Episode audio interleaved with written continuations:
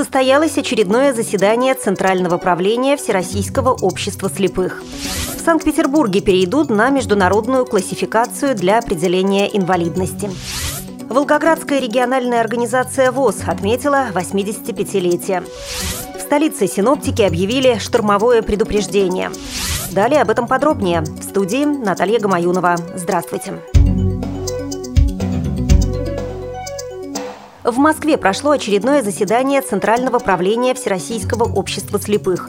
Президент ВОЗ Александр Неумывакин проинформировал членов Центрального правления о деятельности руководства ВОЗ за последние два месяца и осветил вопросы международного взаимодействия ВОЗ и Всемирного союза слепых, а также итоги работы по отстаиванию интересов инвалидов по зрению в ходе формирования бюджетов на 2013 год. Остановился он и на проблемах развития организаций, учреждений и предприятий предприятий ВОЗ. При обсуждении мер по повышению результативности мероприятий по содействию трудоустройству инвалидов, снижению убыточности части хозяйственных обществ, сохранению рабочих мест инвалидов по зрению и имущества ВОЗ прозвучали различные предложения, часть которых была учтена в соответствующем постановлении. В целом, по обществу на 2013 год планируется получить прибыль от продаж не менее 250 миллионов рублей, которая будет направлена на уставные цели организации.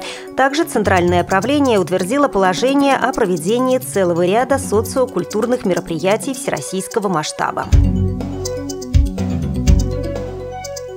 Санкт-Петербурге будет внедряться международная классификация функционирования ограничений жизнедеятельности и здоровья, заявил главный эксперт Федерального государственного учреждения Главное бюро медико-социальной экспертизы по Санкт-Петербургу Александр Абросимов. Международная классификация функционирования работает в пилотном режиме в трех регионах России и поможет упростить процесс принятия решения по инвалидности. Помимо определения группы, причин и сроков инвалидности, международная классификация Классификация подразумевает и определение круга потребностей человека с ограниченными возможностями. Эксперт уточнил, что все данные, полученные с помощью классификации, будут особым образом заключены в единый шифр и помогут составить полную картину нужд человека с ограниченными возможностями. В Европе эта классификация работает уже 10 лет.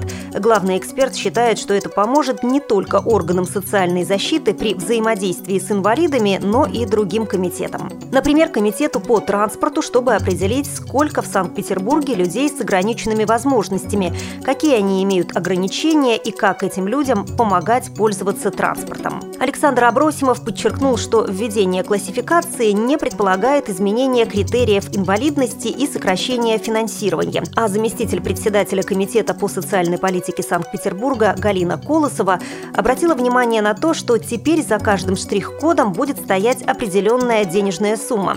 Сейчас в Санкт-Петербурге проживает более 730 тысяч инвалидов. Среди них около 608 тысяч – это люди пожилого возраста и более 13 тысяч – дети.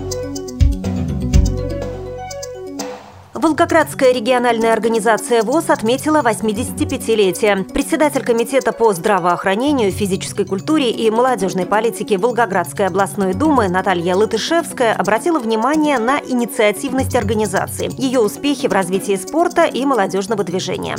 В ходе торжественного заседания более 40 человек были награждены грамотами, благодарственными письмами и подарками. Юбиляров поздравил президент Всероссийского общества слепых Александр Неумывакин. Информационную поддержку торжественных мероприятий осуществили пресс-служба аппарата главы администрации Волгоградской области, телеканал «Россия» и Волгоградское областное радио.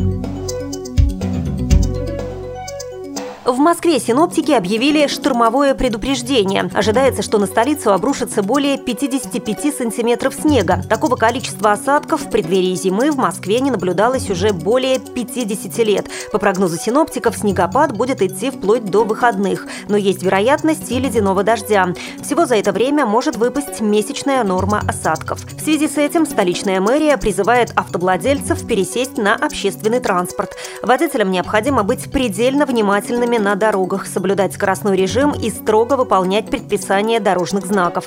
Пешеходам тоже рекомендуют быть крайне внимательными. В условиях снегопада и перепадов температуры создаются опасные условия для образования гололедицы на дорогах и тротуарах. В течение снегопада несколько тысяч единиц спецтехники будут убирать столичные улицы.